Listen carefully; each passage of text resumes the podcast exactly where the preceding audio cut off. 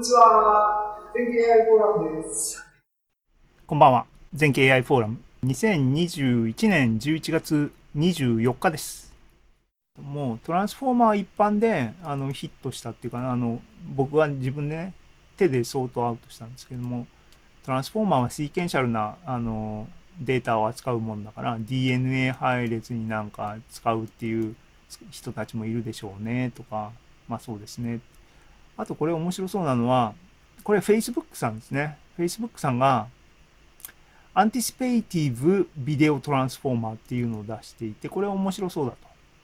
これ改行とかきちんときれいにしてないな。えっ、ー、とビデオを食わせてえっ、ー、と Anticipative だから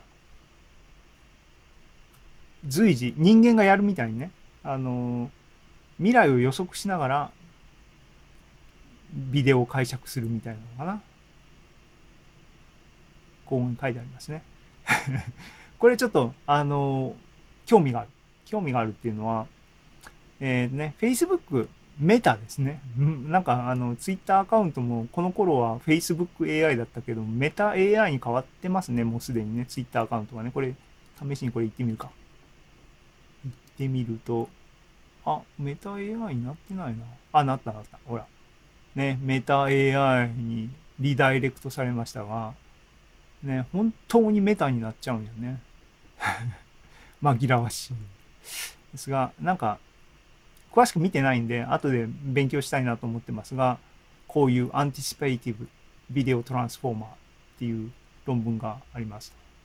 ね、なんちゃっての人じゃなくて Facebook がね、えー、やってるんで、勉強する価値はあるだろうと。AVT というのかな？はい。えっ、ー、と、キーワードでね、ノームフォーマーっていうのも、なんか、Facebook。これどうなるんだろうね？Facebook AI リサーチラボ。フェア。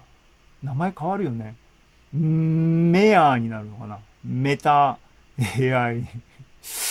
わかんないですけどね。あの、Facebook はアクティブですね。今回いろいろ調べていて、この、この AVT、あと今ここのノームフォーマーも、えー、あれか、Facebook か。あと、多分下の方で言及すると思いますが、なんだっけ、なんだっけ、なんだっけ、なんだっけ、えっ、ー、と、そうそう、 supervised、unsupervised、semi-supervised、learning のパッケージかなんかもリリースしたっていうのを興味あって、そこが Facebook やった。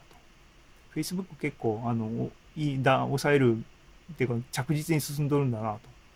思ったなと今回いろいろサーベイしていて思いました。ノームフォーマーが何を意味してるのか僕は分かってないんでこれは宿題ね。僕の宿題ばっかりですが。でこれか？マスクドオートエンコーダー。これはツイッターのえっ、ー、と見ててこれもあれなのか？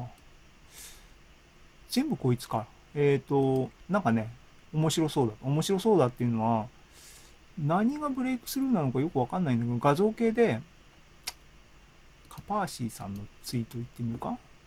多分オリジナルも引用されてるんですけども、えっ、ー、と、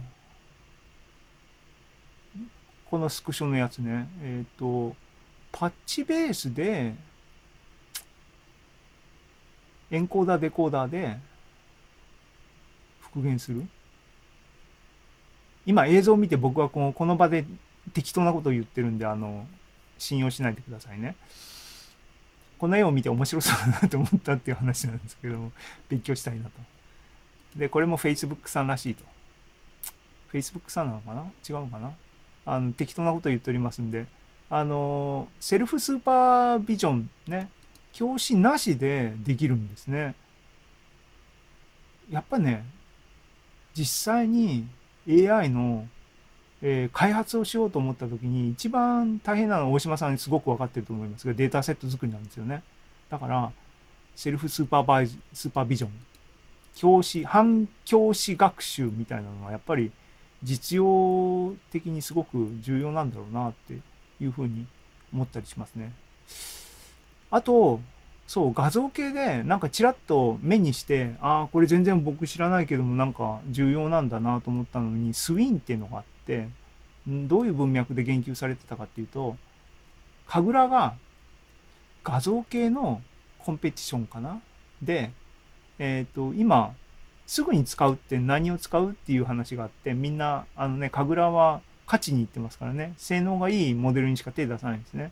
で、しばらく僕が1年ぐらい前かな、あの、しばらく目を、あの、いろいろ見てた範囲においては、エフィシャントネットとかあの辺がみんな使ってるんかなと。レズネットはまあ、ロバストでいいやつですけどね。あの、っていう話があったんだけど、最近は、スウィンっていうのを結構みんな使ってるらしいっていう話聞いて、スウィンって聞いたことなかったんで、これ押さえとかなきゃいけないなと思って、ピックアップしてみました。論文を引っ張ってきたんですけども、えー、ハイラルキラルビジョントランスフォーマー using shifted windows やっぱりビジョントランスフォーマーは画像をどういうふうにシーケンスにするかっていうのが肝なんでしょうね、きっとね。はい。何も分かってないで言ってます。えーっと、この人はトランスフォーマーじゃないんじゃない？あ、違う。トランスフォーマーだな。スペシャルトランスフォーマーネットワーク数。これなんか興味がある。シェアだけしときますが。何が面白そうかっていうのは、絵しか見てないですよ。ダメやね。えーっと、これを見るに何を思うかって。で、肝はね、この STN らしいんですね。STN は何をやってるかっていうと、一般的な画像が入力ですと、そこから、えっ、と、オブジェクトディテクションして時計をピックアップするんだけども、当然普通のカメラで適当なアングルで撮られてるので、時計整体してないですよね、と。アングルがついてますよね、と。で、えっ、と、3次元ポジショニングね、今、フォトグラメトリー、世間で、あの、みんなわーわー言ってます。iPhone に、えー、ライダーっていうかな、あの、センサーついてるんで、3次元即興できるね、みたいな話で、フォトグラメトリー。何をやってるかってあれって、複数の画像を撮ってきといて、カメラの同じ物体がいろんな角度から撮影されてるっていう、カメラのポジショニング、3次元のポジショニングっていうのをきちんと把握して、そこから3次元再構成しようっていう話なんですが、どうも、えっ、と、そういうことをトランスフォーマーでやってるっていう話らしい。っていうのはさっきのツイートの文章とこの映像を見て僕が脳内で トランスフォーマーしてるわけですが。で、もうこう STN ってやつ、STN。これ結構古いですよ。あ、そうなの？これ、あの、スペーシャルトランスフォーマーネットワークってやつで、うん。あの、多分5、6年前なんですけど、技術的には。あーあ、でも5、6年なんだね。あ20で年とかじゃないんだね。で、トランスフォーマーって名前ついてるんですけど、トランスフォーマーじゃないです。あ、今、今で言う。そういうことか。はいはいはい。いや、うん、あのーなんだっけ、ホモ、ホモグラフィーだっけあのー、三次元のポジショニングの、あの、幾何学の数学ののパラメーターを特定するとかなんとか書いてあって、あのね、 vanishing point、消失点とかを estimate する類のことをやってるっていうふうに書いてあって、え、それ Transformer でと思ったけど、 Transformer じゃないけども、そっちの方ね。あ、チャットに貼っときましょうか。チャットに貼っても誰も見れるんですけど。あの、僕は見れるんで、あの、はい。あの、昔 DeepMind が出した論文ですね。あ、でも DeepMind なんですか？ DeepMind さんなの？そう、ディープマインドがイケイケオラオラの時の論文。うん。いや、まだイケイケオラオラでしょ？そう、今もイケイケあのアルです。ファフォールドとかいろいろね、あの、華々しいですけども。ああ、でも、え、じゃあ、この論文っていうか、今僕が言及したツイートの論文っていうか、仕事はしなんか知ってる？これは初めて見ましたね。あこれなんか、あの、面白あの面白そうっていう TN かって、その、なんか、向きとか変形に伸ばすとってことで、うん。OCR に使おうっていう話が昔ああ、一番詳しいところだね。で、その元の論文も OCR なんですよ。ムニス、M ニストをこれで読ますみたいなあーことをやってて、変形してても読めますとか。うん。そんなことが書いてあります。ああ、オッケー、オッケー。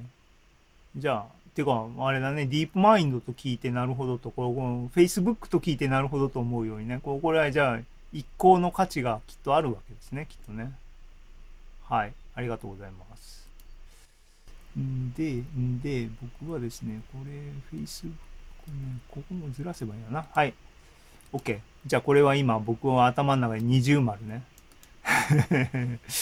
UFO は UFO ってタイトルだけで UFO をピックアップしたんですが、 Vision-Language Representation Learning、Transformer、これ UFO transform、これは Transformer よね。でも何のこっちゃよくわかんない。えー、ね、日本語の、日本語かな？あの、ね、これだけ情報がたくさん出てくると、やっぱりレビューみたいな、サマリーみたいなのが必要ですよね。聞いたですね。でも、これ後で読んどこうと、僕は思ったやつですね。まだ読んでないです。こうこういうのはね、助かるよね。はい。えーポジションエンコードとか基本的なところは、今ね、トランスフォーマーを100%理解するぞプロジェクトがまだ途中なんで、それができた暁には僕もこの辺は全部クリアしてると思いたいですね。なんか話題がありすぎて、どこをフォーカスすればいいのか。これちょっとね、あの、押さえとかなきゃいけないかな。T5 の拡張なんだろうなっていうのがタイトル的には思いますけども。ね、T5 っていうのはあの Transformer ベースの text-to-text、 sequence-to-sequence のモデル、学習済みモデルですね。それも、あの、ベースのところきちんと分かっとかなきゃいけないなと思ってますと。NLP まで行って一旦休憩、休憩っていうか、あの、一旦切りますが、えっ、と、NLP FLAN って書いてありますが、これは Google さんですね。Google さんの、えー AI ブログに出てたもので、どうも、歌い文句的には、Google が OpenAI と喧嘩してると。喧嘩っていうか、GPT-3 を超えたと言ってるらしいと、フラン。もう、あのーどっちでもいいに使いやすい方がいいんですけど。っていう、まあ、でもどんなものかなっていうのを押さえとかなきゃ。GPT-3 で一番なんか興味あって一番分かってないのは、あの、やっぱりあの、フューショットラーニングのところですね。あの、ランゲージモデルが、えっ、と、マルチモーダルっていうか、いろんな問題にもうすでに適用できるよっていうところの、肝っていうのがまだ腹落ち僕してないんで、そこは気になってる感じですね。えっ、と、フィンバート。ファイナンシャル系の、えっ、と、バートのモデルを学習した、えーファイナンシャル系のパッケージ。あ、そう。まあそうですね。そう、だからやっぱりあのキーワードは、僕の中でのキーワードは、フューショットラーニングですよね。学習、再学習しなくても、あんまりしなくても、ファインチューニングしなくても対応できる。これの、あの、NLP 系の話なのかな。わか、わか、わかりたいなと思ってることはそういうことですよっていう話を言ってますが、聞いてる人は何のこう知見も得られない あのことをダラダラと言ってますが、そう、ここれね、これ面白いなと思って、っていうかこう、こういう世の中っていうか、こういうことに多分なるんだろうなっていうふうに思ったことが、ね、あの、岡野原さんのツイートですが、狭い錬金術ですね。あのー GPT-3 が生成したデータだけで、その意味では教師なしデータセットを作って、機械翻訳のモデルを学習して、 state of the art を達成したらしいんですね。で、えっ、と、錬金術が狭い錬金術って言ったのは、まあ、GPT-3 自体が巨大なコーパスっていうかデータセットを使ってるんで、まあ本当の意味での錬金術ではないんですけど、まあだからサブセットやね。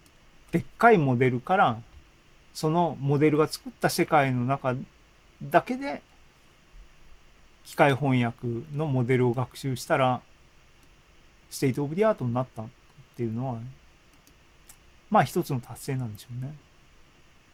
でまあまあそうなるよなと。GPT-3 がのインパクトを考えるとまあ当然こういう方向に行くんだろうなっていうのは想像の範囲内ですけどね。これも論文きちんと読んでみたいなと思いました。アンスーパーバイズド。このねこの話ね。この論文後で読もうと。Language models can generate ああこれはな。ディープマインドさんのツイートでね。ね。あの悪い言葉とかね。バイアスとかね。に関するディープマインドが何か言ってるっていうのはちょっと気になりますけども。っていうのがあー。っていうのが一旦ここで切ります。切ります。あのダラダラと。ダラダラと。今今のでどこまで来たかっていうとここまで来たな。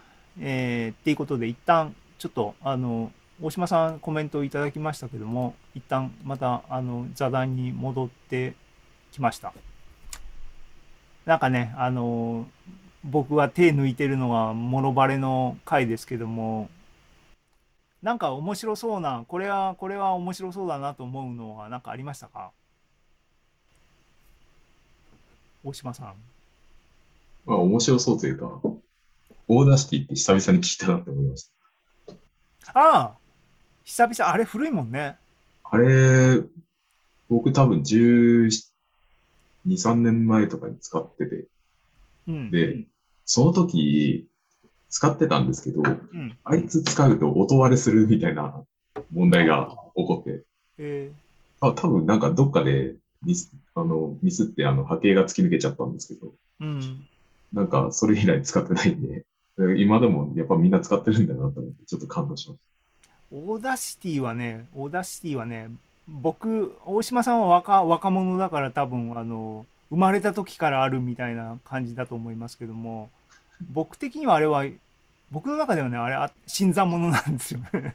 た。あ、そうなんですか。うん。で、あの、アイコンのデザインがもさいなっていうのがね、僕のずっと、あのね、プレイボタンとか昔なんか丸いのがエンボスかかって、なんかボタンあったりして、なんか、ちょっと素人っぽいなっていうニュアンスがあって、じゃあ僕はその時何使ってたんだっていうと、超マイナーな SND とかを使ってたんですけども、まあ、あの、誰も知らないやつですね。あの、そう、世代がいろいろ。でも、それ、僕が思っ、昔の Audacity に比べると、今ってすげえ洗練されてるなって思いますね。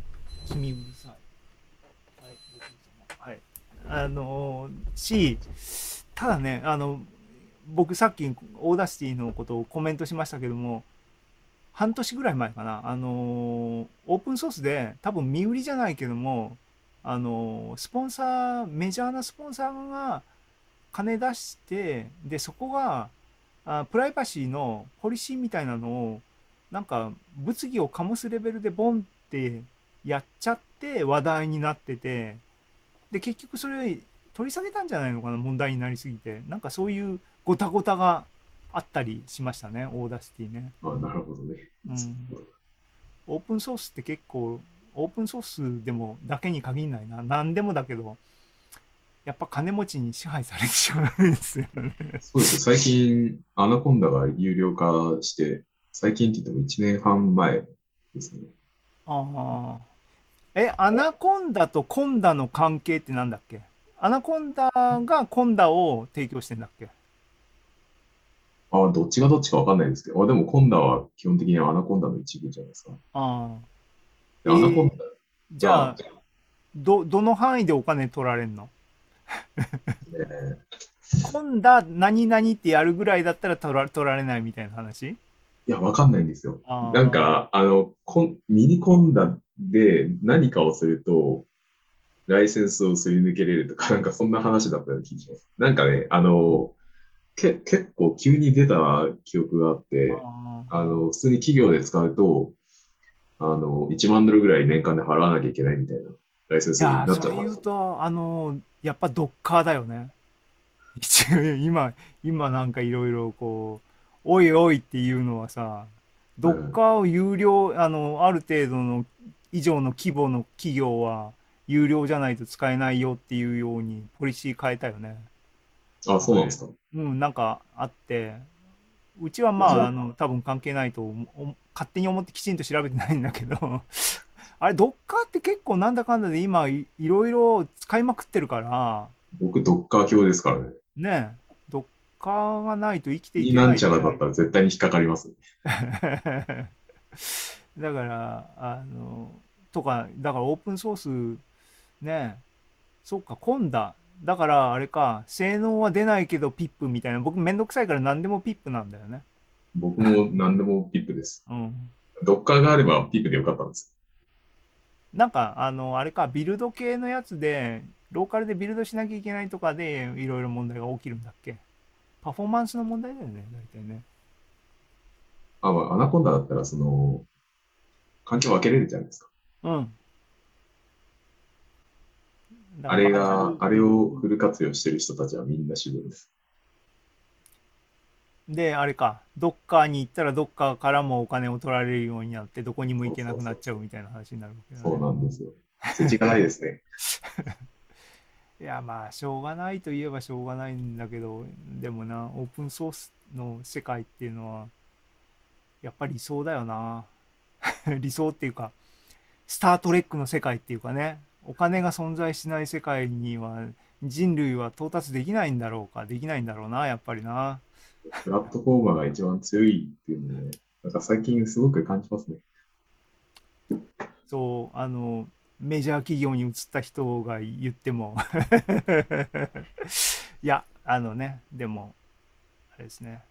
えっ、と、えっと、じゃあ、あ、マットさんいなくなったけども、えっ、と、もう粛々とね、リストを消化していこうかな。